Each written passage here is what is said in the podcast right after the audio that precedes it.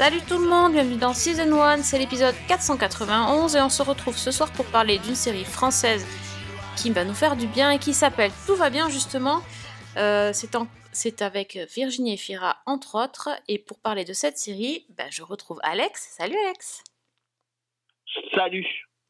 Et Fanny, toujours fidèle au poste. Hello Fanny. Salut Sophie, salut Alex et salut tout le monde.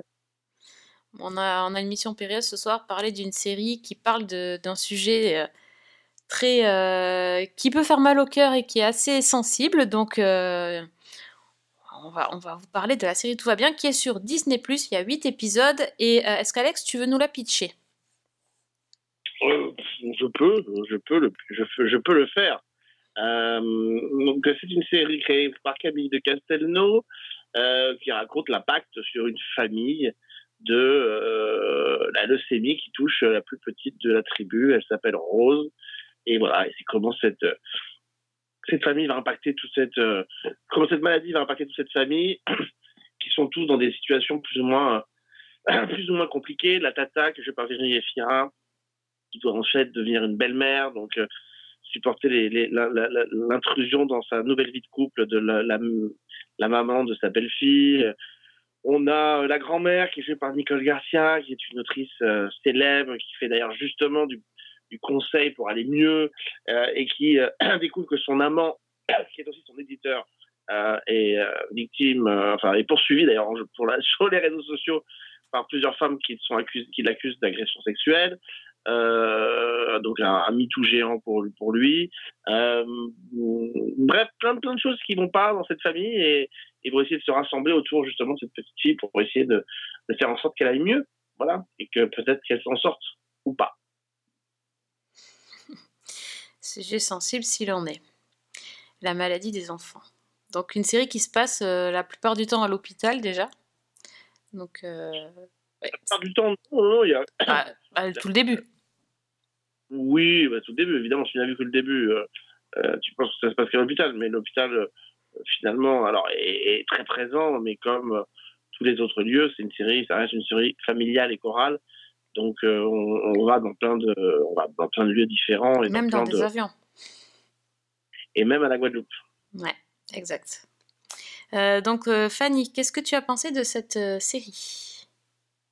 Alors moi d'abord j'avais très envie de la regarder, euh, alors à part parce qu'on devait en parler pour le podcast, pour moins deux raisons. D'abord c'est les critiques que j'avais vues passer qui étaient toutes unanimes et qui étaient toutes au minimum très bonnes, euh, voire assez dithyrambiques. Et ensuite, c'est le casting, parce que clairement, il y a quand même des, grands noms et des acteurs que moi j'aime beaucoup, et je pense qu'on aura l'occasion d'en reparler. Donc, en ayant lu les critiques, ben, en fait, j'ai trouvé, euh, notamment celle d'Alex d'ailleurs, que j'ai beaucoup aimé, euh, ben, j'ai trouvé ce qu'on m'avait promis.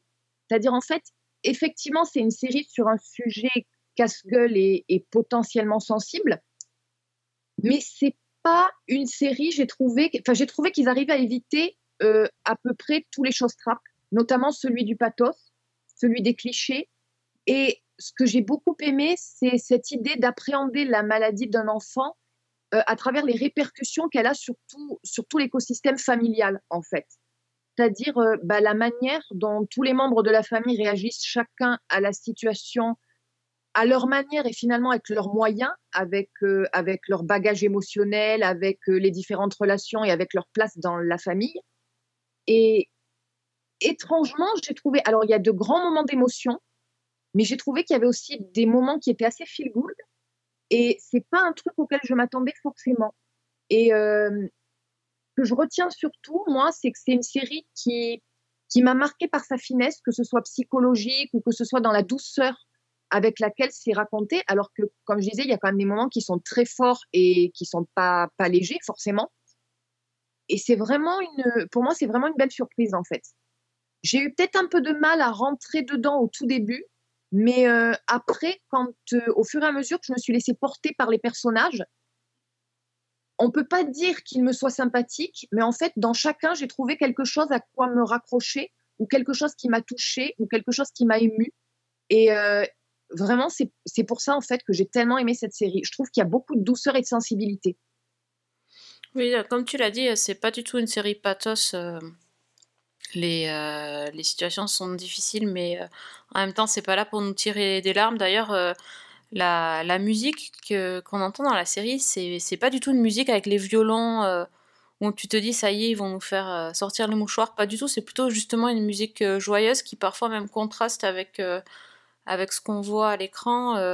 on sent que voilà, derrière la tragédie qui touche la famille, il y, a toujours des moments un petit peu de. Bah, au moins de complicité, au, au, mieux de rire et de, et de choses joyeuses au milieu de toute cette perturbation de leur quotidien. moi, je suis un peu comme toi, j'ai j'ai pas trouvé les personnages sympathiques euh, au départ, en tout cas. Euh, j'ai un peu euh, un peu eu du mal parce que bah, on se met toujours dans à essayer de se mettre à la place des personnages. Je me disais est-ce que la réaction est est, la bonne Est-ce que j'aurais fait pareil, etc. J'avais j'avais une espèce de distance qui se, qui se crée avec les personnages. Et, et finalement, petit à petit, leur faiblesse, parce que on peut quand même dire que ce sont des personnages qui euh, qui sont pas si forts que ça. Justement, ils sont montrés avec toutes leurs faiblesses. Bah, leurs faiblesses, on trouve ça touchant et euh, on voit bien que c'est normal qu'ils craquent, c'est normal qu'ils soient pas bien, c'est normal que parfois ils réagissent. Euh, ils ont, ils n'aient pas forcément la, meilleure réaction possible. C'est en fait c'est tout simplement un, reflet de la vie. On n'est jamais on n'est jamais au top 100% du temps. Et je trouve que la série montre bien ça que malgré les bonnes intentions, malgré euh, toutes les choses, toute la bonne volonté qu'on peut mettre dans certaines actions, bah, parfois euh, on n'est pas forcément là la meilleure version de nous-mêmes et que euh, c'est pas parce qu'on est un parent qu'on va agir au mieux pour son enfant, c'est pas parce que on n'est pas le parent qu'on peut pas agir aussi dans, dans l'intérêt des enfants. Enfin, c'est, c'est assez complexe et je, je pense que c'est une série qui me fait beaucoup réfléchir. Ce, qui, est, ce qui est une bonne chose. Je suis d'accord. Alex? Oui, plaît-il Bonjour, euh, réfléchir, j'ai dit réfléchir, je suis désolée, ça t'a perturbé dans cette émission, c'est pour ça. Euh, euh, je suis assez d'accord avec, avec ce que vous avez dit. C'est une. D'abord, la, série préférée de Camille de Castelnau, qui est la créatrice, c'est Six Feet Under. Donc, elle aime, elle aime cette façon de raconter, de raconter, de dresser des portraits de famille un peu un peu dysfonctionnel euh, et ça euh, et ça c'est vraiment emprunté à cette tradition américaine qui qui a, qui a quand même fait ses preuves depuis quelques années euh, tant mieux que les personnages ne prennent pas forcément les bonnes décisions je veux dire on, on a un petit peu marre aussi d'avoir ces héros. On a l'impression que rien ne les touche rien ne les traverse. Voilà. Donc donc voilà. Donc c'est une série assez assez simple en fait dans ce qu'elle raconte. Il n'y a pas d'effet il n'y a pas d'effet narratif. Euh, c'est peut-être ça, effectivement, comme tu le disais tout à l'heure, qui, qui rend l'entrée le, dans la série parfois un peu, euh, un peu complexe, un peu compliqué, euh, parce qu'effectivement, on attend peut-être un effet et, cet effet n'arrive jamais en vrai. Donc, et cet effet, c'est juste des personnages, c'est juste une émotion, des émotions qui traversent la série. C'est ça qui fait que ça que ça fonctionne. Donc, bon, moi, je, je, on a parlé de Virginie Efira, il y a, on a parlé de, Nicole Garcia, on peut citer euh, évidemment euh, l'excellent Bernard Lecoq qui est de l'aveu même de Camille de Castelnau choisi parce que euh, sa, figure paternelle d'une famille formidable l'a marqué quand elle était plus jeune et qu'elle elle voulait absolument la voir là. Et, et mm. voilà, Bernard Lecoq est un de ces rares acteurs français, objectivement, qui lirait le bottin, je l'écouterai religieusement. Donc, c'est un c'est un homme absolument délicieux et il continue de faire ce qu'il faisait avant. Il a une espèce de, de flegme, mais en même temps de classe, en même temps de, naturel, euh, de naturel dans son jeu qui est assez déconcertante, et, mais qui en même temps le rend, le rend très touchant. Donc voilà, il y a Alyosha Schneider, il y a Sarah Chirodo euh, qui joue euh, qui joue la maman de, Rose. Euh, voilà, c'est une série, c'est une belle série chorale. Euh, vous l'avez dit tout à l'heure, il y a un travail qui est fait sur la musique et, et moi je rapprocherais ce travail de ce qui a été fait sur Irrésistible aussi, c'est-à-dire le fait de, de rendre de rendre ces lettres de noblesse à une chanson française euh, qui est qui est pas toujours euh, considérée comme euh, comme bien vue. Je pense que dans n'importe quelle autre production sur Canal ou Arte, les créateurs se seraient amusés à nous mettre, j'ai rien contre, hein, mais enfin du Benjamin Violet ou du Vincent Delerme, et, et dans Irrésistible comme dans Tout va bien, on nous sort Julien Clerc avec ma préférence ou, ou Les Malheurs de Sophie de Chantal Goya, et, je trouve que ça fait ce, ce contraste-là donne quelque chose de très très beau. Enfin, cette séquence dans le troisième épisode où Rose se retire euh, le, le, le, le foulard sur la tête et au son de la chanson de Chantal Goya, c'est c'est c'est absolument bouleversant et pourtant c'est très simple quoi. Je suis là pour ma fille, mais rien du tout un bobo. On va décorer la chambre de greffe pour que l'environnement soit un peu plus familier. Tu vois l'ennemi Oui. Tu vas le battre, hein? Tout va bien se passer. Ça va bien se passer, tu sais. Ça va bien se passer, tu vas voir. Maman dit que tout va bien se passer, et c'est une épreuve qui va tous nous rendre plus forts. C'est vrai. A posteriori, en fait, j'ai presque l'impression qu'on m'a pris par la main, qu'on m'a amené dans une tranche de vie de cette famille et qu'on m'a fait rentrer dans son quotidien. Donc, effectivement, il n'y a peut-être pas la même dynamique que dans une série auquel je- à laquelle je serais habituée. Mais finalement, c'est quelque chose qui m'a beaucoup touchée. Et de la même manière, quand je disais les personnages ne sont pas forcément sympathiques ou, ou, comme disait Sophie, sont faillibles, c'est aussi quelque chose qui, qui me parle parce que finalement, c'est mieux, c'est, ils sont vrais, en fait. C'est des personnages qui sonnent vrais. Et c'est ce réalisme-là, finalement, qui, qui, moi, fait que cette série se démarque pour moi. Oui, je trouve qu'ils sont vrais. Alors, pas vraiment tous, parce qu'il y a des choses un peu poussives. euh, je pense que la. Enfin, j'ai trouvé que la référence à MeToo, par exemple. Voilà, enfin, que le, même le personnage de la mère euh, est, moins. euh, est plus fantasque et moins réaliste que le personnage des enfants, des enfants par exemple. Donc, euh, il y, a quand même une part de de fiction, mais c'est vrai qu'on pourrait presque se dire que certains des membres de la famille pourraient être dans la nôtre, faire partie de la nôtre, et, et c'est vrai que c'est beaucoup moins... Il y a moins de distance entre les personnages et nous que, quand on regarde une série, une série type fa- familiale euh, américaine, où euh, pour le coup on est vraiment euh, de l'autre côté de la Terre. Quoi. Là, je pense qu'on est, on est vraiment proche. et c'est pour ça que c'est plus facile. Alors par contre, moi je vais vous avouer un truc c'est que j'ai pas fini. Parce que là, j'ai beaucoup de mal à. Bah, j'ai beaucoup de mal avec la maladie de la petite fille. C'est compliqué parce que bon, moi, ma fille, elle a le même âge que la petite fille, en fait. Donc, c'est assez particulier, je dois dire.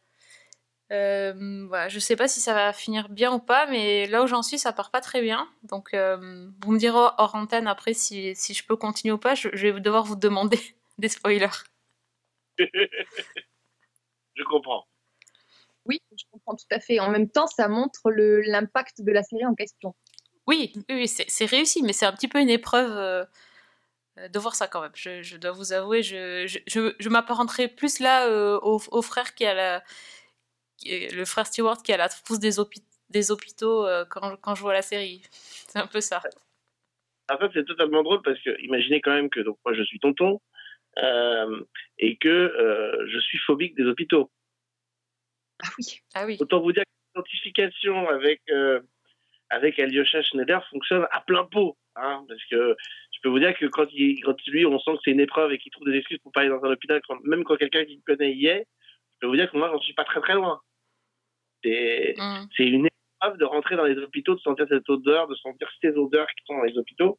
Donc, euh, donc, donc je, je, je comprends ô combien comment ce personnage euh, euh, réagit. Et, et d'ailleurs, il a un très très bel épisode avec, euh, avec Rose, qui est le sixième, qui est un épisode de Noël. euh, et, euh, et qui est un, un très joli épisode. Euh, Camille de Castelnau voulait faire un épisode de Noël à l'américaine, comme on en voit dans les séries. Donc, euh, elle se les, elle se les fait, elle se les payait.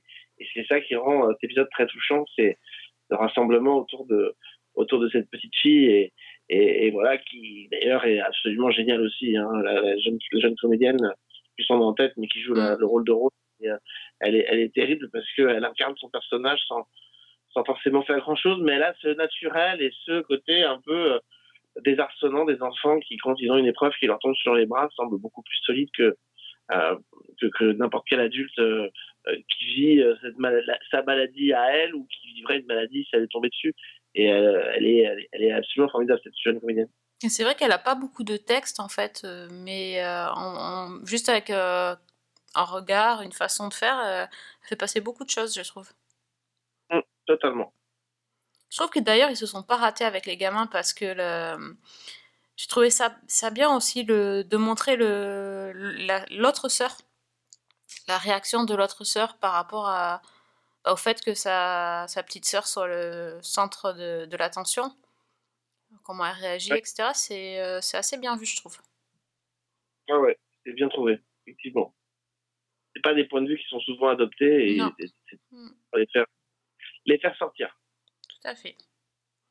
Ça m'a fait penser un petit peu dans le sujet, pas du tout dans le traitement justement, à, je ne sais pas si vous avez vu ce film La guerre est déclarée, de, Non. si je dis pas de Valérie Lanzetti, qui est en fait, c'est à peu près le même sujet, c'est l'histoire d'un jeune couple dont le bébé est atteint, si je ne dis pas de bêtises, d'une tumeur au cerveau. Et c'est bah, le, le combat de ce couple est soutenu par les gens qui les entourent face à la maladie de leur enfant.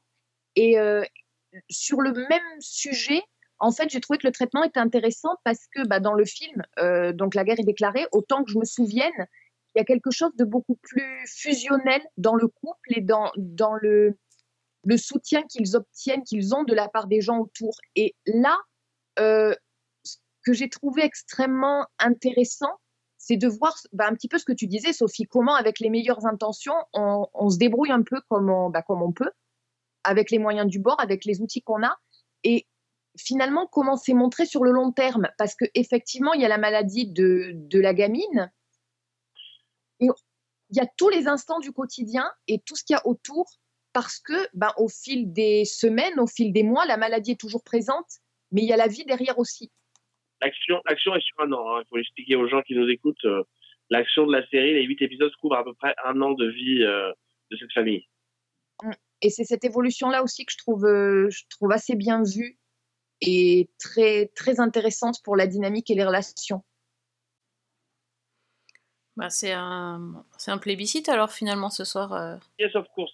Euh, j'ai cette très belle réussite. Euh, euh, voilà, ça prouve que Disney, en tout cas sur ces deux dernières fictions, c'est pas c'est pas trop raté. Euh, donc euh, donc voilà. Donc et, et c'est un paradoxe parce que c'est pas tellement des fictions de plateforme quand on regarde bien. Euh, on pourrait très bien imaginer euh, tout va bien sur TF1 ou sur Oui. France Télévisions. Euh, bah, c'est c'est ça, c'est pas plus transgressif que sur une autre plateforme. Mais en tout cas, là, ils ont su, euh, ils ont su accueillir effectivement, de devenir un écrin pour que euh, cette autrice, euh, Camille de Castelnau, puisse créer son, son univers. Voilà, elle vient du bureau des légendes. euh, elle a su développer son, son travail là-bas et puis maintenant de- de- de- d'exposer là-dessus. Donc c'est c'est vraiment une très belle découverte. Donc on vous encourage tous à aller voir. Donc c'est sur Disney+, ça s'appelle Tout va bien. Et il y a 8 épisodes d'environ euh, 50 minutes, 1 heure. Et venez, venez nous dire euh, ensuite sur les réseaux si vous avez aimé cette série. Euh, On vous a dit toutes les critiques sont unanimes. Ben écoutez, nous aussi. Voilà. Pour une fois, on est d'accord avec tout le monde. Vous pouvez marquer euh, la croix dans le calendrier. Vous êtes en colère et angoissé. Comment réagissent vos parents? Mon père, euh, il est dans son monde. J'ai l'impression que mort, je peux de nouveau être utile. Ma mère, euh, Anne, Vasseur. elle est gourou, ma mère. Eh oui, être heureux, ça s'apprend. Le pire, c'est que ça fait 35 ans que les gens achètent ses livres, l'adorent. Pas vous? Non. On va voir si dans le bloc-notes euh, on est, on se distingue des autres ou pas, parce que on va vous parler de ce qu'on a vu dernièrement. Est-ce qu'Alex, t'as une petite reco à nous faire? Euh, ouais, alors tout à l'heure, je, je ne sais pas si je, quand je serai là la prochaine fois, donc j'aurai des petits conseils cadeaux de Noël. Ah, génial. Vous Ça tombe bien, c'est Black Friday. hein. Alors là, je vous en ai préparé trois. Il y a du bouquin, il y a du DVD, il y a des voilà, donc il y a des petites choses. Euh, alors un petit mix de deux de deux de deux de deux recos. Euh, on l'a vu avec euh, Master Crime euh, depuis la rentrée. TF1 a entrepris une relance de ses euh, fictions, notamment de ses fictions policières du jeudi soir. Euh, donc souvent portées par des grosses têtes d'affiche. Euh, euh, et puis un concept avec des personnages un peu, en tout cas hors des clous, un peu, un peu, un peu extrava- extravagant pour le pour le moins. Donc il y a eu effectivement, il y a eu, il y a eu Master Crime.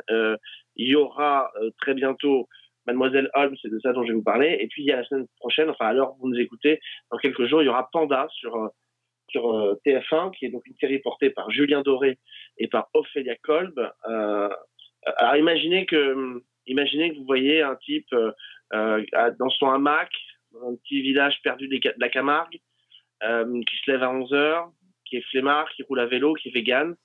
Euh, et vous imaginez de, que ce type, c'était l'un des plus grands flics que la région ait connu. Euh, bah, c'est pas probant comme ça quand on le voyait a priori au premier abord. Et pourtant, bah, il va être contraint de rempiler et de reprendre, de reprendre de, l'insigne pour mener des enquêtes euh, dans ce commissariat. Euh, Julien Doré joue donc le rôle de, ce, flic qui s'appelle Panda. Un clin d'œil à un titre d'un des albums de Julien Doré. Euh, voilà, et qui, euh, est une série policière sur un rythme un peu déconcertant. Je pense que ça va un peu surprendre les gens qui regardent les séries TF1 parce qu'on est vraiment sur un rythme qui prend son temps par moment à l'image du héros. Mais c'est vrai que le, le, le mélange entre Julien Doré, qui est très bien dans cette série, et Ophélia Kolb, qui est une actrice absolument géniale, euh, trouve tout son sens. Vous êtes Je suis Panda. Non, je veux votre état civil, euh, pas votre animal totem. Pan, plus loin. Da. Laissez tomber, il est de la maison. Quoi, vous êtes flic? C'était il y a longtemps. Victor Pandaloni, un flic super doué, hyper prometteur. Moi, je demandais rien à personne. J'étais tranquille sur ma plage. Ça veut dire que vous revenez alors? Admettons que je revienne. Bah, il y a des conditions. Je veux pas de bureau, je veux pas d'armes, je circule à vélo dès que c'est possible. Et dernier petit truc, je me lève à l'heure que je veux. Euh, et puis, bah, d'ici quelques semaines, il y aura Mademoiselle Holmes, euh, donc qui est une série portée par Lola Dever euh, et Tom Villa euh, dans le rôle. Et là, pas dans le rôle de Watson, parce que ce serait pas drôle. Alors, imaginez, vous vous souvenez tous de cet épisode de Sherlock Holmes, l'épisode des chutes de Rachenbach, quand euh, Sherlock Holmes affronte Moriarty, euh, et Sherlock Holmes va disparaître pendant trois ans. Euh, eh bien, la série part du principe que Sherlock Holmes en aurait profité pour venir se planquer en France et qu'il aurait eu une famille en France, une famille, donc une branche un peu nouvelle de la famille. Et donc, on se retrouve aujourd'hui, en 2023, avec une descendante de Sherlock Holmes qui s'appelle Charlie Holmes, qui est jouée par Lola Deverge, qui est une jeune femme hypersensible qui vit avec son grand-père, donc euh, bah, qui se retrouve être le, fils de Sherlock Holmes. Euh, et elle vit dans, un, dans une espèce de magnifique manoir. On est, on est sur la côte atlantique, pas très loin de Nantes. Euh, hypersensible, elle est sous cacheton pour essayer de contrôler un peu ses émotions.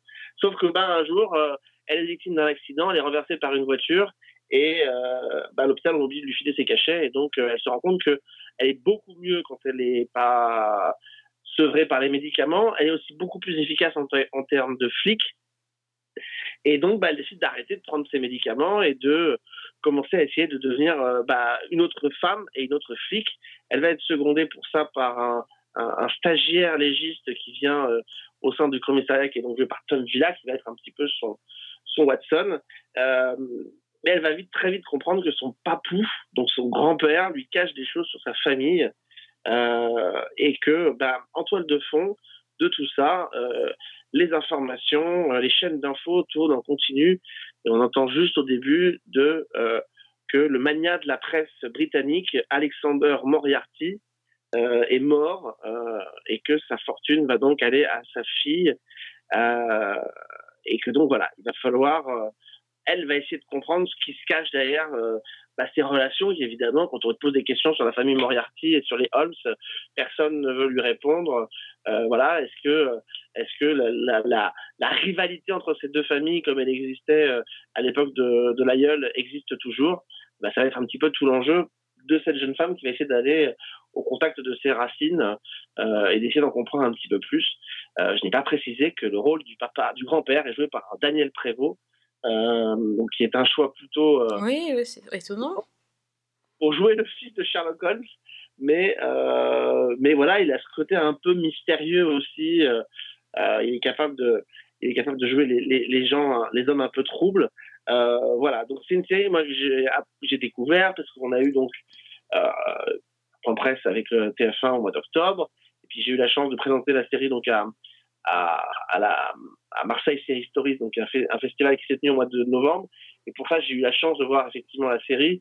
Euh, donc je ne spoilerai pas, mais c'est une série qui monte en puissance, euh, vraiment en puissance, euh, qui au début va peut-être un peu décontenancée en se disant, euh, on retrouve un peu les les côtés des séries TF1. Moi, j'avoue que pour moi, c'est pas un reproche parce que je les aime bien, mais mais pour des gens, ça va peut-être un peu les déranger. Mais sauf qu'elle prend son identité et elle, elle mélange effectivement à la fois des enquêtes euh, et un personnage de, de Charlie Holmes qui est très attachant. Moi, je trouve que Lola Devers euh, est bien mieux exploitée dans cette série qu'elle ne l'est dans Astrid et Raphaël. Je trouve que ça lui va très très bien.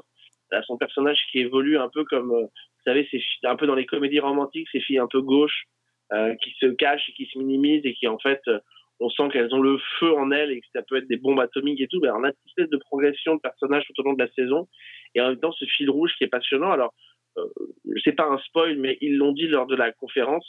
Euh, il y aura des grands moments tout au long de la saison, euh, et notamment un épisode où euh, Charlie et euh, donc son Holmes vont partir enquêter, pas, pas enquêter, mais vont partir euh, essayer de, de, partir sur les traces de Sherlock Holmes, et pour ça ils vont aller à Londres. Et donc le quatrième épisode est entièrement tourné à Londres, euh, dans la maison de Sherlock Holmes, au 221 Baker Street. Euh, et donc voilà, et donc ils vont, ça va se tourner là-bas et, et, et c'est assez, euh, c'est assez euh, évidemment séduisant parce que ça marche bien dans les rues anglaises. Euh, on a, on a ce côté un peu plus détective privé qui ressort et, et, et, ce binôme va vraiment prendre tout son envol à partir de cet épisode-là et jusqu'à un final euh, à la fin du sixième épisode, enfin le sixième épisode, euh, qui, qui à mon avis sera une anthologie parce que euh, voilà, il va, il va laisser tous nos personnages dans une situation absolument inextricable. Voilà. Bon, tu m'as eu à Londres. Tu m'avais eu avant parce que je trouve que c'est une idée qui est très ambitieuse et j'aime beaucoup l'idée de, bah, de jouer avec une mythologie et des personnages comme ça qu'on connaît bien et de réussir à en faire autre chose. Donc, euh, ouais, alors, il faut dire aussi que depuis, il y a quelque chose quand même qui a changé, c'est que depuis un an, la- le personnage de Sherlock Holmes est passé dans le domaine public. Et donc, euh, ils sont totalement, euh, ils sont totalement euh, libres, ce qui n'était pas forcément le cas sur la saison 1. Là, pour le coup, de la saison 2, de faire ce qu'ils veulent.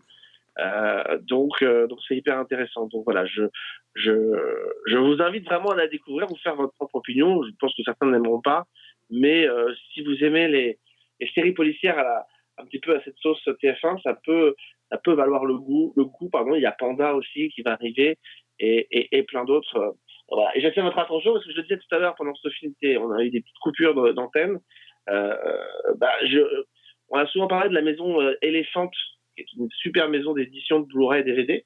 Bah écoutez, ils ont eu la l'intelligence de ressortir, et je les ai reçus aujourd'hui, donc je, peux vous en parler. Ils ont ressorti dans un petit coffret assez fin, mais en Blu-ray, l'intégralité de la série Sherlock Holmes avec Jérémy Brett, celle des années 80, la très très belle mini-série euh, des années 80, celle qui pour, moi est une référence. Euh, et voilà. Et donc dans, cette, dans ce coffret Blu-ray, on a euh, pas les saisons 1 et 4 et les, et les, et les téléfilms qui ont succédé. Donc euh, euh, Sherlock Holmes, c'est le retour de Sherlock Holmes avec Jérémy Brett dans le rôle principal euh, de cette mini-série. Voilà, un premier cadeau au pied du sapin avant un petit tour d'horizon tout à l'heure de conseils cadeaux que je pourrais vous faire. Quel teasing, c'est magnifique. Euh, Et toi, Fanny, qu'est-ce que tu as vu alors? Déjà, j'allais dire, Alex, euh, effectivement, tu pourrais faire de la radio. Hein. Tu as l'art de l'art du teasing. Ouais, c'est clair. Dans quelques minutes, euh, restez avec nous, nous allons vous parler des cadeaux de Noël. J'adore. Bah, écoute, moi, je vais continuer avec euh, personnages littéraires et enquêteurs euh, flics, puisque je vais parler de la saison 2 de Bosch Legacy, donc qui est sur Prime Video. Il y a 8 épisodes de 45 minutes à peu près. Donc, c'est la suite de, bah, de la série Bosch, le personnage euh, de, Connolly. Euh, le Legacy est presque accessoire. Donc, on retrouve euh, bah, Titus Welliver qui incarne Harry Bosch depuis, je pense, depuis près d'une décennie. Alors, dans Bosch Legacy, la différence, c'est que le personnage a pris sa retraite, qu'il n'est plus flic, il est désormais détective privé. Et donc, en gros, cette deuxième saison, elle va suivre trois arches qui vont un petit peu se mélanger. Donc, d'abord, on a Maddie, la fille de Harry, qui est devenue flic. Donc, c'est une jeune flic enthousiaste et complètement passionnée par son métier. Euh, les deux premiers épisodes de la saison 2 sont vraiment centrés sur elle. En gros, à la fin de la saison 1, elle avait été victime d'un enlèvement et euh, bah, donc on a la résolution dans les deux premiers épisodes de la saison 2 puisque Harry passe en mode sauvetage. Évidemment, il est prêt à tout pour sauver sa fille. Euh, on se doute, bien entendu, de l'issue, mais euh, moi, ce que j'ai trouvé très fort, c'est que j'ai quand même ressenti la pression et la tension et, et l'inquiétude du personnage de Bosch qui, bah, qui pète les plombs, hein, forcément. Euh, et il y a des séquences qui m'ont beaucoup fait penser euh, à l'épisode des experts Las Vegas euh, réalisé par Tarantino. Donc pour ceux qui voient ce que je veux dire. Ah oui. Jolie, jolie référence. Il y a un peu cette vibe-là, tu vois. Bon, en moins, en moins tarantinesque, évidemment. Euh, et donc, dans la, dans la saison 2, on retrouve Maddie euh, ensuite, quatre mois plus tard. Elle a repris sa place au sein de la police de Los Angeles. Et plus précisément, elle est euh, dans une unité qui opère dans la rue. Mais bah, après ce qu'elle a vécu, elle a du mal à passer à autre chose et elle est en proie à des crises d'anxiété et bah, ce qui se comprend quand même. Et ensuite, donc, on a toute l'intrigue qui est centrée sur Bosch. Il est engagé par l'avocate de la défense, Oni Chandler, qui est jouée par Mimi Rogers, euh, pour travailler sur une affaire. Donc, l'un des anciens clients de l'avocate est accusé de meurtre et elle pense que son client est innocent. Donc, Harry va essayer de reconstituer ce qui s'est passé et euh, bah, il va vite comprendre qu'il y a des flics corrompus et, extrêmement dangereux qui sont mouillés dans l'histoire. Et puis, bah, la troisième, euh, la troisième histoire, là, le troisième pan de cette série, de cette saison, pardon, qui ressort en fin de saison, justement, c'est le FBI qui a ouvert une enquête sur, euh, bah, sur Honey et sur Bosch, qu'elle soupçonne d'être impliquée dans la, mort d'un homme d'affaires. Alors, il y a énormément de choses en huit épisodes. Euh, en gros, il y a deux des romans de Michael Conley qui sont adaptés avec euh, évidemment les, modifications euh, qu'on peut imaginer pour, pour tenir dans les huit épisodes.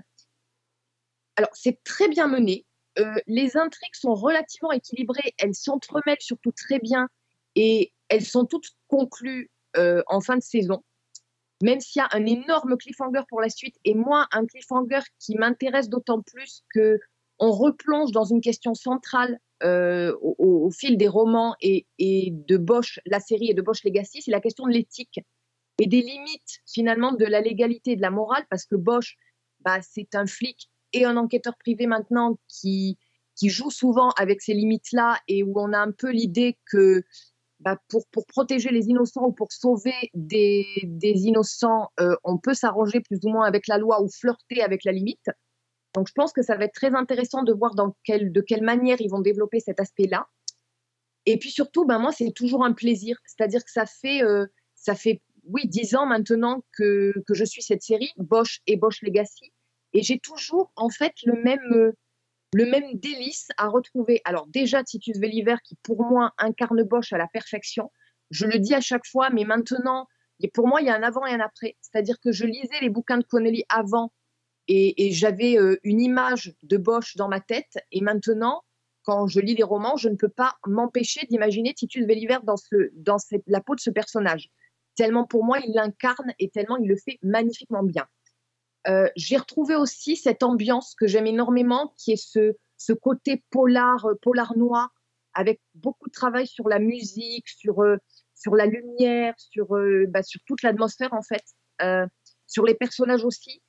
Alors, très franchement, je suis peut-être un peu moins enthousiaste sur la fille, sur Maddy, pour deux raisons. D'abord parce que je trouve qu'on a peut-être moins approfondi le personnage, qu'on l'a quand même cantonné au côté passer à autre chose après le traumatisme. Et même si c'est intéressant, euh, là, on va pas forcément dans quelque chose de très original, on l'a déjà vu. Et puis aussi parce que, bah, très honnêtement, l'actrice qui, qui la joue, Madison Lins, je suis peut-être pas, euh, voilà, je suis peut-être pas aussi convaincue que ce que j'ai pu être par, euh, par les autres acteurs. Mais par contre, ce qui compense, bah, c'est justement les autres et notamment le, le, duo Bosch et Honey Chandler, parce que pour le coup, il y a entre, entre Mimi Rogers et, euh, Titus Welliver, a, ça fait vraiment un duo de feu. Euh, c'est un duo qui est improbable parce que bah, Bosch, c'est vraiment le type qu'on qu'on verrait pas du tout travailler pour la défense, justement. Euh, et puis parce qu'ils sont très différents, c'est-à-dire que lui, c'est le mec bourru, endurci par la vie, impulsif et comme je disais, avec des méthodes parfois discutables, alors que elle, elle est très méthodique, très stratégique, très rusée et qu'elle a un côté assez froid au premier abord. Euh, mais il y a un respect mutuel, il y a, y a des valeurs complémentaires.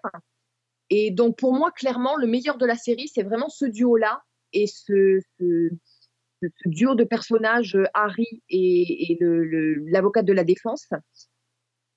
Donc euh, voilà, donc pour moi, cette saison 2, elle est dans la lignée de ce qui a été fait jusqu'à présent.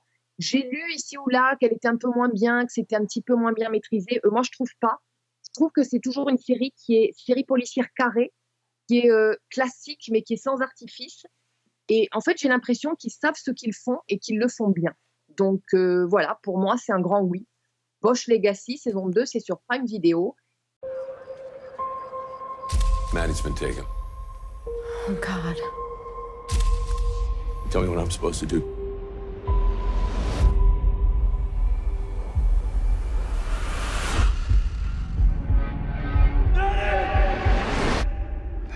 Have to do this the right way. You have to. I don't. Et évidemment, puisque je parle de, de Bosch, je fais un grand coucou à Fred. Voilà, t'essayes à chaque fois de, de parler de Bosch pour qu'il revienne discuter avec nous, je t'ai vu. hein. Ah oui, c'est ça. Tends le piège. Je croyais que tu parlais en homme bourru et un peu revêche. Mince. Ah ben, Un petit troll gratuit, ça fait plaisir. Je pense que si on le compare au personnage de Bosch, ça va aller, ça va passer. Ouais. Ouais, il a la classe, Titus Welliver, quand même. Pour Bosch, alors, du coup, peut-être. À voir. Eh bien, moi de mon côté, je vais pas parler de livres, mais je vais parler de, de la presse, ou, plus po- ou plutôt des paparazzis, puisque euh, j'ai vu, comme beaucoup, je pense, euh, la partie 1 de la saison 6 de The Crown. Donc, on a eu droit à 4 épisodes euh, d'un coup sur Netflix, euh, en attendant d'avoir la suite au début 2024, euh, de nouveau 4 épisodes. Donc, euh, là, clairement. Comment? Je t'interromps, Sophie, puisque tu parles de, de The Crown. Il faut faire un petit disclaimer pour les, les auditeurs qui nous écoutent. Donc, juste, je dis une petite phrase pour eux. Chers auditeurs, à partir de maintenant, tu rentres dans un tunnel qui va comprendre plusieurs semaines d'écoute de Season 1, où Sophie va te parler et te reparler et te re-reparler de The Crown. Si tu tiens à ta santé mentale, hausse le son et écoute attentivement Sophie. Voilà. Tu sais que c'est pas très malin de parler de rentrer dans un tunnel quand même. Bah, écoute, Le choix des mots. Le principal, c'est de pouvoir en sortir. Oui, c'est ça. Bah, c'est bah, justement la saison. Le premier épisode de la saison 6 annonce directement la couleur, puisque on se demandait un petit peu euh, comment allait évoluer cette, euh, saison, euh, sachant qu'on on, on savait que ça allait parler de la mort de Diana. Eh bien, écoutez, c'est direct dans le vif, puisque ça commence par, par l'accident de la voiture de Diana et d'Audi Alfayet sur le pont d'Alba. Enfin, dans le pont d'Alma plutôt. Euh, et, euh, enfin, directement euh, là, pour après faire un petit flashback sur les semaines précédentes, la mort de la princesse, et voir ce qu'il se serait passé, j'utilise le conditionnel, entre notamment Diana et Dodi Al-Fayed. Et c'est ce qui est traqué par les paparazzis H24 et comment ça va très très mal se terminer. Donc cette saison, elle est, en fait, c'est la saison de Diana, hein, visiblement, parce que là, moi, je suis éblouie, tout simplement, euh, par, euh, par le personnage de Diana et son interprète, évidemment, euh, qui est juste parfaite.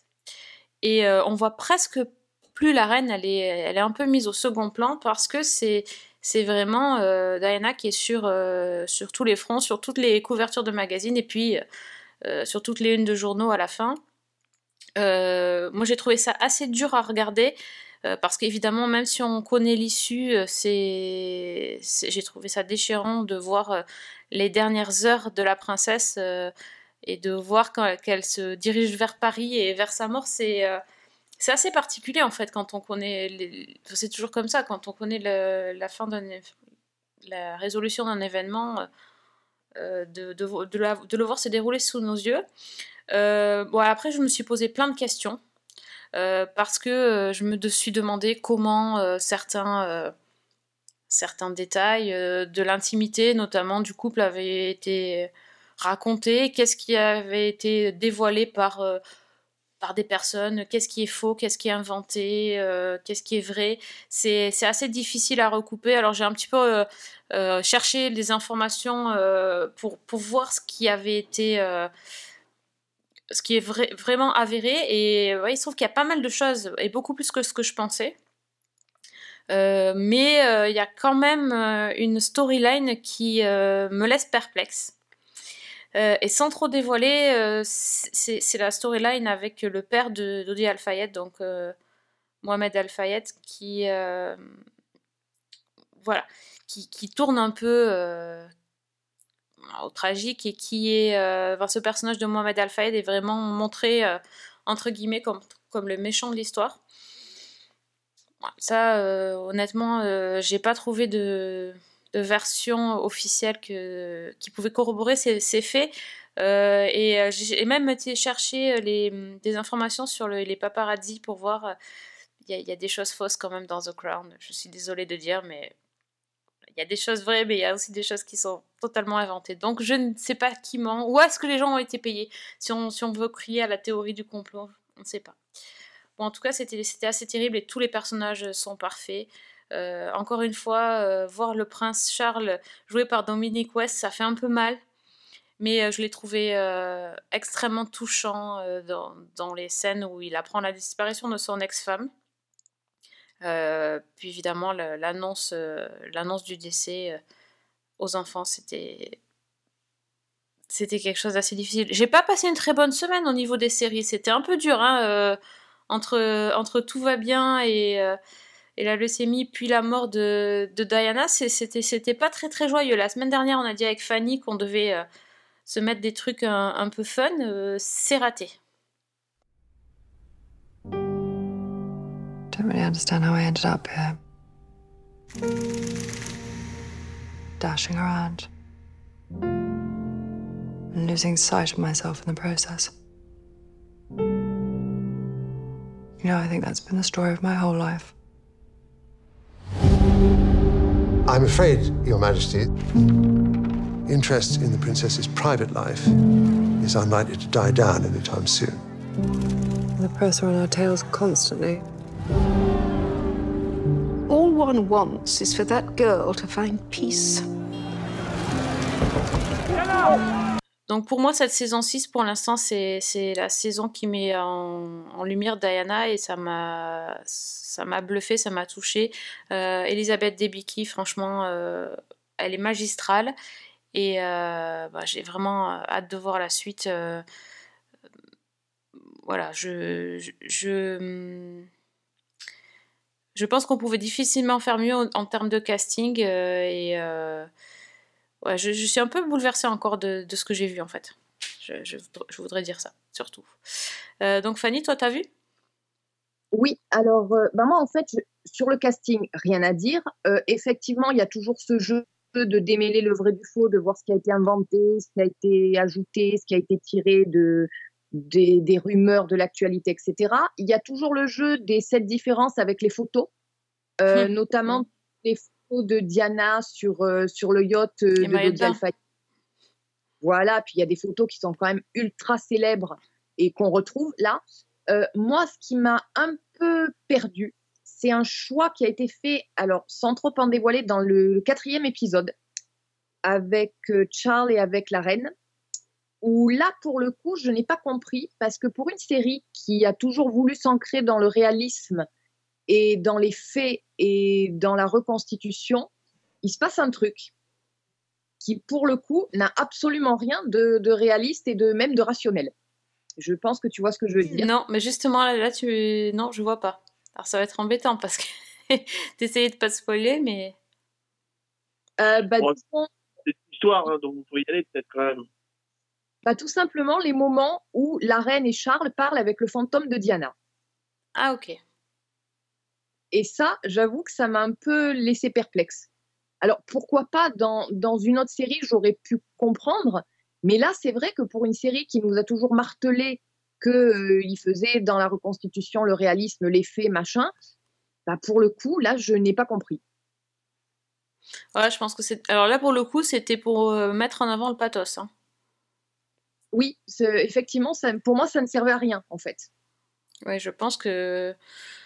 Voilà, moi, j'ai pas été trop déstabilisée par ça. J'ai trouvé... euh, Alors, d'un côté, que la reine parle avec le fantôme de Diana, oui, mais que ça m'a un peu gênée. Mais par contre, que Charles parle avec, euh, la... avec Diana, j'ai trouvé ça touchant, moi.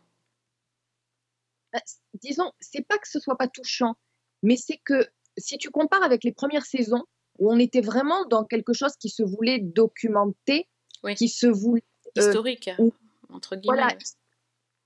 Déjà, bon, on a effectivement toutes les parties de dialogue privé qui forcément sont imaginées. Ça, on Oui. est d'accord. Et à partir du moment où en plus tu plonges dans les échanges que Charles aurait eu intérieurement avec sa défunte épouse, c'est là trop. on est ouais, je comprends. là. ce que je veux dire, c'est que là, la, la rigueur historique, euh, même avec toutes les pincettes qu'on peut prendre, ça y est, elle aussi, elle est restée dans le pont de l'Alma, quoi. Moi, j'ai trouvé euh, assez intéressant quand même cette, euh, bah, sur le dernier épisode justement l'histoire du, du, discours de la reine, parce que ça, pour le coup, mmh. c'est c'est avéré et, c'était un peu un, un, traumatisme pour le peuple britannique que la reine n'ait pas pris la parole juste après la mort de Diana. Et justement, ça m'a plu de voir, bah, de voir le, débat intérieur de la reine pour savoir comment gérer. puis la décision finale qui m'a. Voilà, jusqu'au moment où elle décide de faire le discours et de lui rendre hommage, mais ça, ça prend des jours en fait. Et, ça, j'ai trouvé bien qu'ils en parlent parce que bah, les Anglais, ils en parlent encore quoi, de ça. Et tu vois, ce qui est très intriguant aussi, c'est que dans le film de Queen, si je ne dis pas de bêtises, Peter Morgan avait raconté un peu les mêmes événements, sauf que c'était le Premier ministre, donc c'était Tony Blair qui était omniprésent. Et là, Tony n'a absolument pas vu. Donc là aussi, c'est bah, assez intriguant de, de voir qu'on construit le même événement totalement différemment. Le même type, la même histoire, et on a deux versions différentes.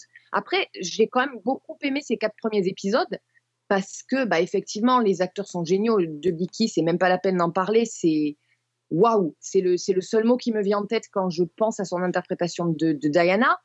Euh, puis parce que c'est aussi des événements qu'on a connus. Mmh Donc, euh, vraiment, les voir à l'écran, ça a une.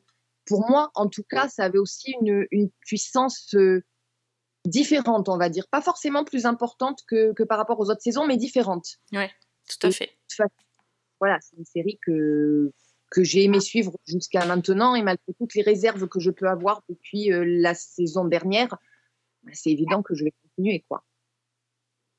Oui, bah, tu peux pas arrêter en plein milieu euh, juste à quelques épisodes de la fin en plus. Ça aurait pas de sens, ouais, c'est sûr. Alex, toi, The Crown, t'as pas suivi? Je ne suis pas du tout à jour. Mais euh, d'abord, sur, sur, cette partie-là, je comprends le, désarroi un peu de, de Fanny sur cette partie un peu ésotérique et tout. En même temps, c'est peut-être de toute la, de tout la, le règne d'Elisabeth, c'est peut-être la partie la moins documentée sur ce qui s'est fait, ce qui s'est dit. Donc, euh, le seul moyen de pouvoir quand même le, le raconter euh, sans négliger les personnages, c'est aussi de basculer du côté de euh, quelque chose de plus émotionnel et de plus et de plus empirique. Et voilà. Donc, je pense que c'est ça. Moi, ça me je, je, comprends que ça te déstabilise et en même temps, il n'y avait pas beaucoup de solutions pour essayer de traiter cette partie-là. Et puis, bah, sur, euh, euh, sur cette actrice qui joue Diana, euh, c'est une actrice dont je vous avais parlé puisque moi je l'avais découvert, elle n'était pas du tout connue encore à Série Mania il y a peut-être même pas loin de 10 ans, où elle avait joué dans une série en Australie qui s'appelait The Catering Incident, où j'avais eu la chance de faire euh, de faire une grande critique dessus et puis de rencontrer la productrice. C'était une série très métaphysique euh, euh, sur, enfin voilà. J'espère que vous aurez l'occasion de la voir un jour. Et elle était, c'était la, la, découverte de cette série-là.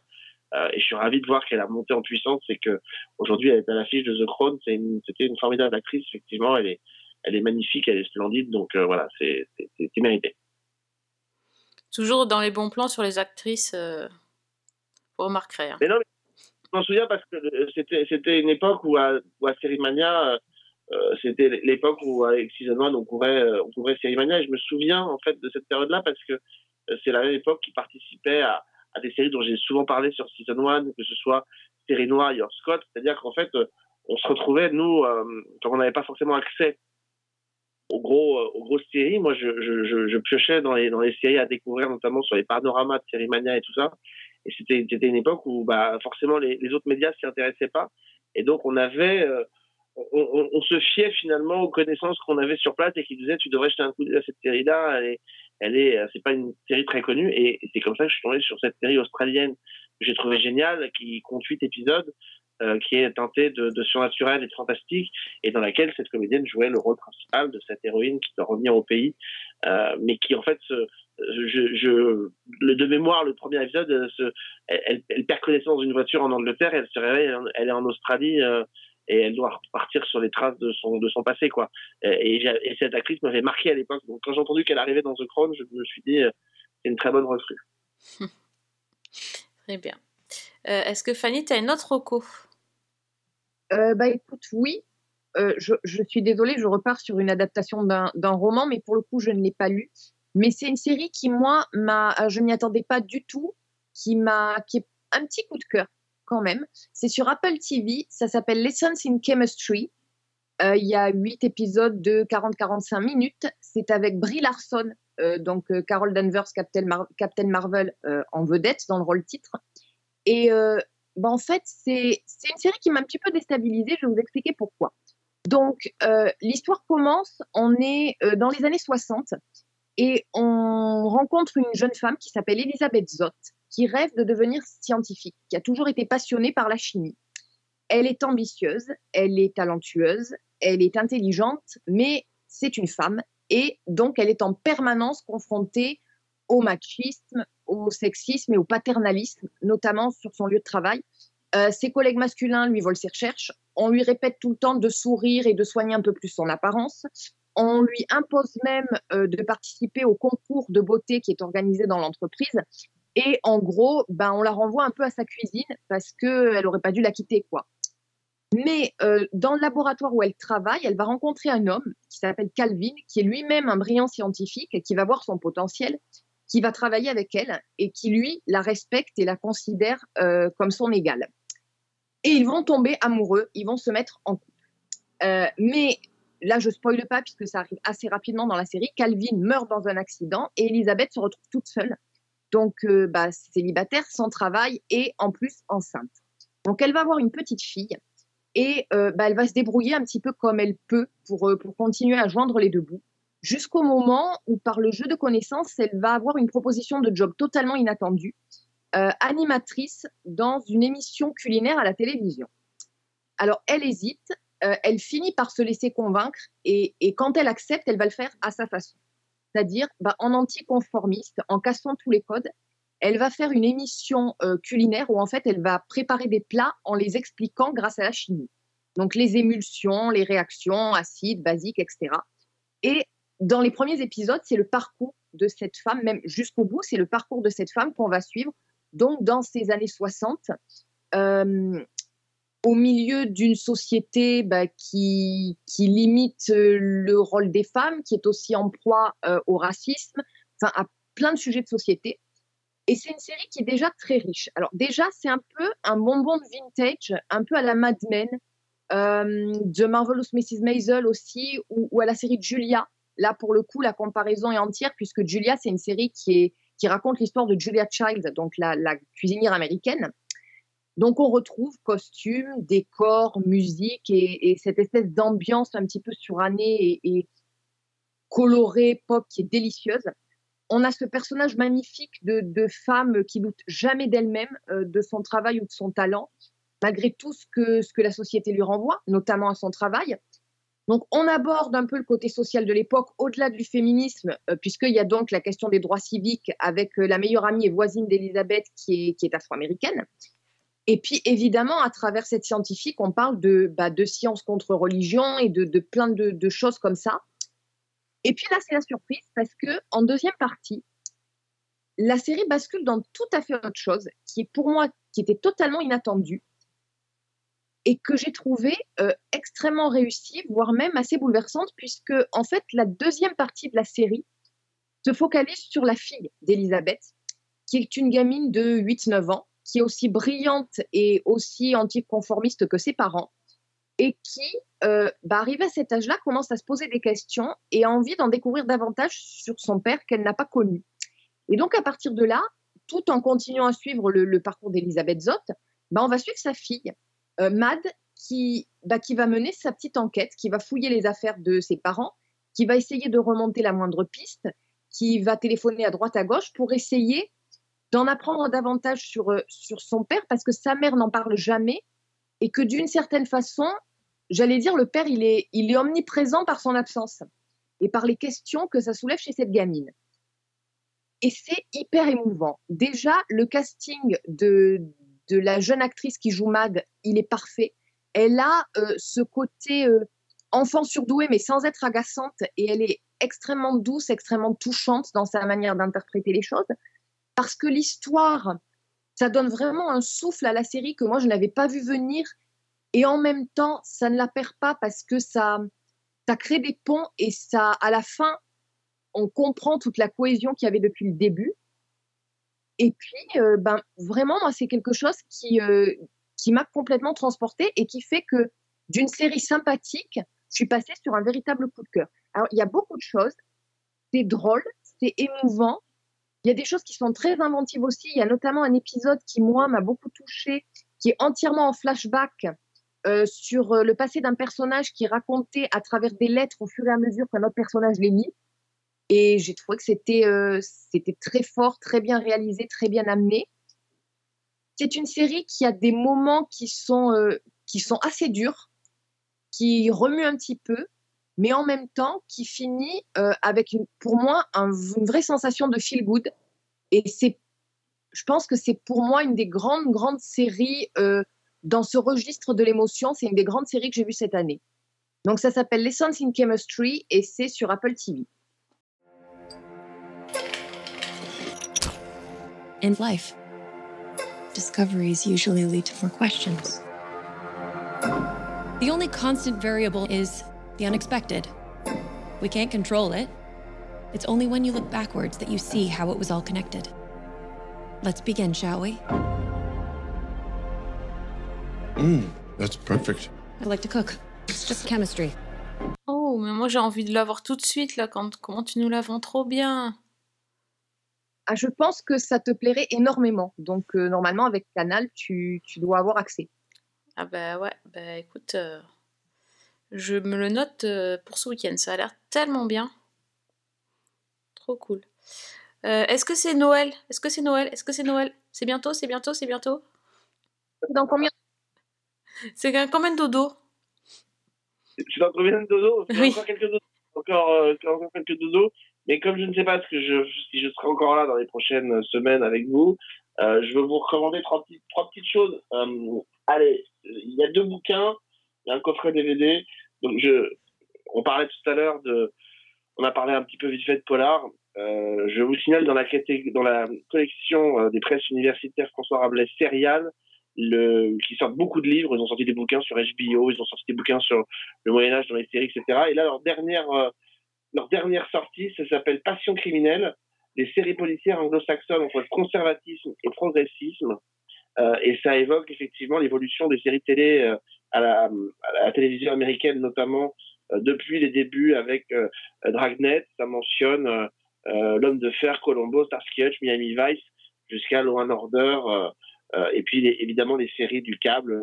Ça, passe aussi par certaines séries anglaises jusqu'à The Shield voilà, c'est euh, c'est un, un livre, si vous aimez les séries policières, je vous, je vous, le recommande. Il est, il est assez complet, il est assez riche. Ça rentre vraiment dans, dans les détails de, du genre, mais, euh, mais c'est pas inintéressant. Voilà, ça s'appelle euh, Passion criminelle. C'est de Emmanuel Delano Brun. Euh, et c'est aux éditions euh, Serial. Euh, voilà, qui est une collection je vous recommande. voilà, pour, pour, pour info, il y a un nouveau livre qui sortira au mois de janvier qui traitera d'un dessin animé cette fois-ci qui s'appelle Évangélion. Euh, qui est une, un des morceaux de la pop culture euh, et des mangas que je vous recommande. Voilà. Premier livre euh, que vous pouvez avoir au pied bon, du sapin. T'as mon adresse, de toute façon. C'est bon. Exactement. Et je pense que je, je pense que le prochain va pas manquer de vous de vous intéresser. Alors attention, celui-là, il faut être bilingue parce qu'il est en anglais et uniquement en anglais. Euh, c'est une euh, tradition que les Américains aiment beaucoup faire. Et plutôt que de faire un livre sur le making of d'une série où un auteur raconte comment on fabrique une série. Euh, et ils aiment bien faire ce qu'on appelle les histoires orales de la création d'une série, c'est-à-dire qu'en fait, on prend du début jusqu'à la fin, et ce sont euh, les scénaristes, les réalisateurs, les décorateurs, les comédiens qui racontent la série. Euh, et bien, sachez qu'ils viennent de sortir euh, l'équivalent. Alors, ça existe déjà dans plein de domaines. Moi, j'avais, j'avais déjà chez moi celui de Modern Family. Il y en avait un sur une série des années 80 qui s'appelait 30 Something. Ils viennent de le faire sur The Big Bang Theory. Euh, donc évidemment qui s'est arrêté après 12 saisons, comme Sheldon va s'arrêter, euh, la série sur euh, Young Sheldon va s'arrêter cette année aussi. Il euh, y a un livre qui retrace l'histoire de la série, donc racontée par à la fois Jim Parsons, Calais Cueco euh, Mayenne Bialik, euh, Mél- Mélissa Roche, pardon. Euh, la préface est de Chuck Lorre. Euh, et voilà, c'est toute l'histoire racontée, à la fois le pilote, le deuxième pilote qui a été fait, comment on construit le générique, le fameux ascenseur, euh, les relations d'amour entre entre les personnages qui, se font au fil des, saisons. Il y a évidemment des carnets de photos au milieu, il y a des photos, des croquis, des, plein de petites choses, plein de documents rares et plein d'anecdotes. Évidemment, si vous avez envie d'en savoir plus sur The Big Bang Theory, euh, voilà, le livre vient de sortir. Il est, euh, s'appelle The Big Bang Theory, The Definitive Inside Story of the Epic Hit Series. C'est signé Jessica Radloff, pardon. Euh, voilà, et bah, c'est disponible sur les plateformes, il faut le commander. Vous le recevez assez vite. Le livre est quand même très très complet puisqu'il fait à peu près 500 pages voilà, de, coulisses et de. Alors, il s'intéresse pas sur tous les épisodes, mais pour comprendre ce qu'est Big Bang Theory, s'arrête sur plein d'épisodes différents de la série tout au long de son évolution et tout au long des 12 saisons. Voilà, si vous avez aimé Big Bang Theory, c'est pour vous. Euh, sachez que dans le même registre, mais cette fois-ci dans une catégorie, qui est une catégorie beau livre, euh, alors c'est une série qui est moins connue en France, mais euh, ils ont sorti au mois d'octobre dernier euh, le, la série, la série est vraiment très populaire aux États-Unis. Un très beau livre qui retrace les grands épisodes de All in the Family, donc euh, la sitcom culte des années 70, et euh, avec euh, plein de photos, plein de, plein de, de ça permet de rentrer dans, dans, dans cette série qui a été importante aux États-Unis, puisque c'était une série vraiment très différente des sitcoms des années 50 des années 60, et qui a un petit peu ouvert la voie aux sitcoms tels qu'on les connaît aujourd'hui. Donc là aussi, c'est un beau qui est disponible sur euh, les plateformes euh, All in the Family. Et je termine avec deux dernières recos. Euh, une biographie euh, qui elle aussi est en anglais mais qui vient de sortir, c'est celle de Henry Winkler, euh, le fond de Happy Days, mais qui va aussi devenir producteur pour la télévision puisqu'il va produire euh, notamment MacGyver dans les années 80, puis qui reviendra un peu plus euh, sur le devant de la scène euh, dans les années 2000. Il va participer à Arrested Development. euh, on va le voir apparaître en tant que proviseur dans le premier Scream. Eh bien, le fond vient de sortir ses, euh, ses mémoires elles sont sorties au mois d'octobre euh, avec euh, donc les mémoires d'Henry Winkler qui revient sur son passé et sur son parcours à la télévision. Et enfin, si vous avez des enfants et que vous aimez bien, euh, parce que vous êtes des vieux roublards comme Sophie et moi, et que vous aimez bien leur faire découvrir ce qu'on regardait quand on était petit à la télévision, Oui. euh, la, le- la, la maison d'édition qui s'appelle LCJ, qui souvent revient sur des euh, euh, édite des coffrets, des vieux coffrets de chansons, des vieux coffrets d'émissions de variété, mais parfois aussi des séries. Ils font beaucoup de séries chez LCJ. Eh bien, LCJ, ils ont eu l'idée de, de ressortir dans un coffret collector euh, un, un téléfilm qui avait été euh, proposé à la télévision. Alors, par contre, Sophie, attention, on est en plein au début des années 80, et moi, je me souviens d'avoir vu ça à la télévision et ça m'avait marqué parce que j'avais le 33 tours chez moi avec les chansons. Ça s'appelait J'ai rencontré le Père Noël. Euh, et c'était avec notamment Karen Cheryl dans le rôle titre. Je sais pas si ça te parle, si tu t'en souviens. Pas vraiment. Qui va partir sur les traces avec avec ses, en- ses élèves, va partir sur les traces, retrouver sur les traces du Père Noël. C'est une comédie musicale. euh, puisque euh, c'est Francis Lay qui avait fait la, la BO de, de ce film. Alors le film n'est pas c'est pas un grand chef-d'œuvre, mais par contre c'est un, petit moment sympathique, un, petit bonbon peut-être à redécouvrir et à faire découvrir à ses enfants. C'est une comédie musicale de Noël portée par Karen Cheryl. Ils ont fait donc un coffret collector qui est très beau, dans lequel vous avez à la fois le Blu-ray et à la fois le DVD. Vous avez la bande originale avec donc toutes les chansons de la comédie musicale, qui sont là pour le coup des vraies chansons et des belles chansons de Noël.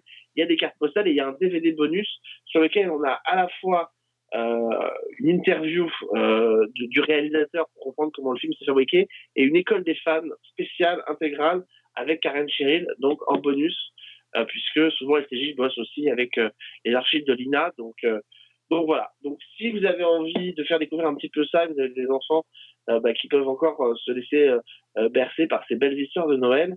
Ça s'appelle J'ai rencontré le Père Noël. Le film est de Christian Gion et c'est un joli coffret que je vous invite à vous procurer si vous aimez un petit peu, et si vous aimez collectionner de toute façon les beaux coffrets pour de, de- de- de vieux programmes pour les fêtes. Voilà. Bon, encore une fois, tu vas nous ruiner, quoi. Je suis sûre que tu touches des pourcentages, c'est pas possible. Alors, à part le coffret de, de J'ai rencontré le Père Noël, qui est effectivement une édition collector limitée, elle existe aussi, alors si vous n'avez pas envie de vous acheter le coffret collector, elle existe aussi en, en achat du, du DVD et du Blu-ray simple, hein, donc elle, coûte un petit peu. Les autres, on est sur du, euh, par Amazon, on tombe sur des, des bouquins qui sont euh, le, le Big Bang Theory, le All in the Family, le Winkler, on est sur des prix entre euh, 17 et 25 euros. Donc on n'est pas sur du euh, voilà, on n'est pas sur du, du, du hors tarif. euh, Non, non, c'est bien qu'on peut acheter en France, euh, voilà. Mais, euh, mais ça fait partie, si on aime, euh, je sais pas si vous êtes dans, dans, dans ce cas-là, mais moi, je, euh, il n'y a pas de littérature vraiment à proprement parler autour des séries. C'est vrai que de savoir qu'on peut avoir accès à ces livres-là via euh, des plateformes euh, pour pouvoir euh, se constituer une petite euh, bibliothèque d'ouvrages sur les séries, c'est pas négligeable. Non, c'est sûr. Ben, au moins, comme ça, quand on va nous demander ce qu'on ce qu'on veut pour Noël, euh, ça va me donner des idées. Bah, Écoute, moi, moi, je te préviens que je vais télécharger le, je vais télécharger le podcast et l'envoyer à toute ma famille déjà. voilà. Il y a des gens, tu sais, ils font des listes normalement. Ils téléchargent, ils envoient pas des podcasts pour Noël. Oui, c'est vrai. les références si tu veux, Fanny. Volontiers. Ah, pas mal. Il y en a plein. Je le dis aux gens, euh, n'hésitez pas, alors, sauf si vous n'êtes pas du tout, vous n'avez pas envie d'avoir accès à, Amazon, mais par exemple, mais euh, là, j'ai pas pas de tarif sur Amazon, mais fouillez dans les bouquins sur, euh, sur Amazon. Aujourd'hui, il y a encore quelques années, commandé sur Amazon, on se retrouvait avec des tarifs douaniers pas possibles et tout. Aujourd'hui, ça s'est globalement assez vite démocratisé. On a accès à plein de bouquins. Il faut taper dans la catégorie bouquins, vous tapez pas livre série, vous tapez plutôt book TV show pour avoir des bouquins euh, qui viennent d'Angleterre et des États-Unis. Vous allez voir qu'il y a- une quantité de livres euh, qui sont accessibles, qui sont pas forcément toujours très chers et euh, qui vont vous permettre de découvrir une grande littérature. Moi, c'est une collection que j'ai commencé il y a cinq ans maintenant, et c'est vrai que ça donne accès à une littérature sur les séries qui est, gigantesque et qu'on n'aura pas en France, parce qu'en France, à part des bouquins sur Buffy, sur Mad Men et The Wire, finalement, vous n'aurez rien du tout, quoi. Ça c'est dit. Ouais. Non, mais carrément. Ça donne, euh, ça donne envie. En tout cas, le, le bouquin sur Big Bang Theory, là, je pense que. Enfin, j'espère que le Père Noël va me l'amener. On va dire ça comme ça. S'il m'écoute. Oui, il, est- il a l'air bien. Il a l'air très très bien. Bon, ben merci pour toutes ces recommandations. Écoute, euh... enfin, t'as le droit de revenir avant Noël malgré tout, mais euh, au moins tu nous auras, tu nous Ouais. auras aiguillés. J'essaie de revenir avant Noël parce que je dois recevoir quelques, quelques coffrets euh, de séries. Donc, euh, comme ça, j'aimerais vous faire une petite euh, sélection de coffrets séries à s'offrir pour Noël, histoire de vous ruiner encore un peu plus. C'est mais c'est pas nous, c'est le Père Noël, ça va, ça passe. C'est vrai, c'est vrai, pardon. D'accord. Donc, euh, vous pouvez donc contacter euh, Alexandre sur, euh, sur Twitter, euh, at Père Noël série, je crois. C'est ça ton, ton pseudo? Vous pouvez contacter sur Amazon directement. Non, at, at Alexandre de Traîne ou at la loi des séries, évidemment. Ma chère Fanny, où te trouve-t-on? Alors moi, on me trouve à Fanny L Allegra, euh, Twitter X, euh, Blue Sky que je j'utilise pratiquement pas, mais c'est pas grave, et Insta. tout, tout va arriver, il faut attendre, c'est tout. Tout- tout va se- Et donc, tant qu'on est sur Insta, cette fois, on se trompe pas? C'est quoi l'adresse du, du podcast? Euh, season 1 podcast? Point. Season 1 point podcast. Tu vois- je sais même pas. oui, bah là aussi, on n'est pas. Non, écoute, on n'a pas, ré- on n'a pas révisé. euh, On n'a pas révisé. Donc, en tout cas, voilà, si vous voulez parler séries, cadeaux, musique, euh, livres, euh, voilà, vous pouvez nous trouver donc euh, sur Twitter. Pour l'émission, c'est Season 1 avec un 1. Et pour réécouter les, les épisodes, donc c'est sur iTunes, SoundCloud, Spotify, les chroniques de Cliffhanger Co. Et, et c'est déjà pas mal. Voilà. En attendant donc de vous retrouver la semaine prochaine, donc je remercie Alex et Fanny d'avoir passé la soirée avec moi. Merci à toi, tu sais que c'est toujours un plaisir. Euh, Alex, c'est pas un plaisir, visiblement, il est pas content. Et si, j'ai dit merci. hein, Ah, je- j'ai pas entendu. Oh là là, mais qu'est-ce Ah. C'est le Grinch.